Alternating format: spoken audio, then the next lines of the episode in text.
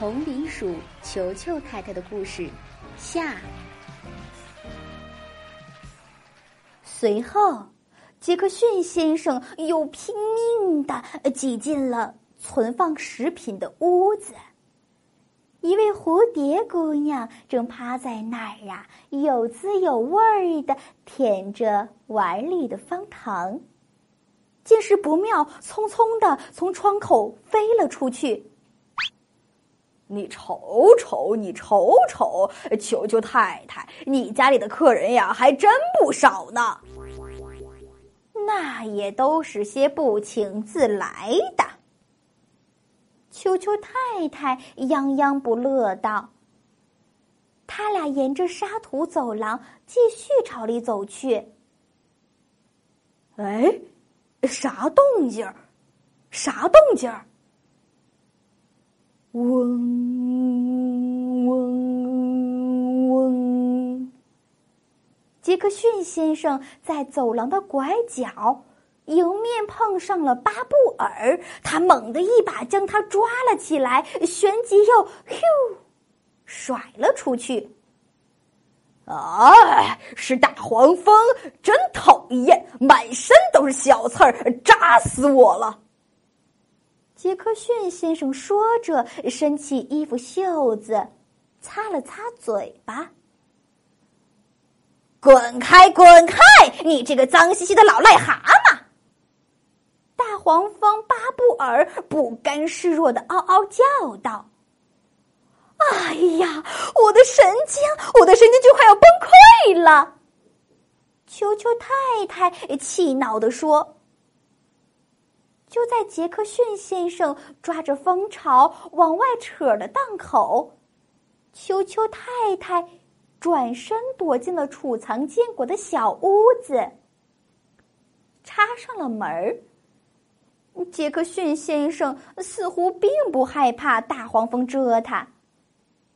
过了好一阵儿，球球太太才敢壮着胆子走出来。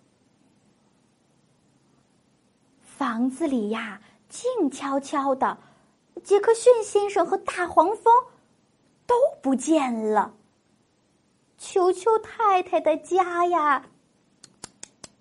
被糟蹋的一片狼藉啊！我这辈子还从来没见过这么脏乱的家呢！哎呀，到处都是黏糊糊的蜂蜜，干巴巴的青苔和蒲公英的白毛毛。哎呀，满地都是大大小小的脚印儿，这哪里还是我那干净整齐的房子呀？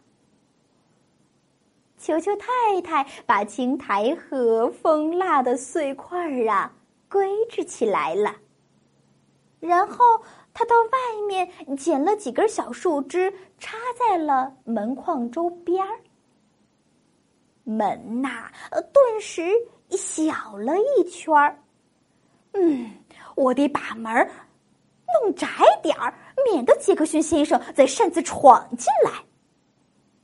随后，球球太太又从储藏室里拿出一块高级肥皂、一块法兰绒抹布和一把崭新的大刷子。可他已经累得筋疲力尽了，再没一点儿力气干活儿了。他跌坐在小摇椅里，打了个盹儿。唉，然后就上床睡觉了。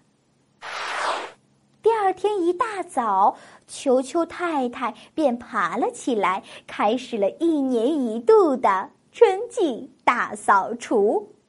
这次大扫除呀，整整持续了两个星期。他先吭哧吭哧的把地扫了、擦了，把屋子里的灰尘掸了。接着又用蜂蜡擦亮了桌椅板凳儿，最后还把那几把小锡勺也都蹭得锃亮。当球球太太再一次把自己的家清理得干干净净、漂漂亮亮之后，她设宴邀请了五只小老鼠到家里来做客，但他没有邀请杰克逊先生。杰克逊先生闻到饭菜诱人的香味儿，啊，爬上土坡，径自赶来了。可是大门窄了一圈儿，他没能挤进屋。小老鼠们往橡子壳做的高脚杯里倒了满满一杯的甘草汁儿，从窗口那儿递给杰克逊先生了。杰克逊先生一点儿都没有生球球太太的气，他坐在窗外金灿灿的阳光下，满心欢喜的对球球太太说：“来来，球球太太，为了你的健康，咱们干一杯。”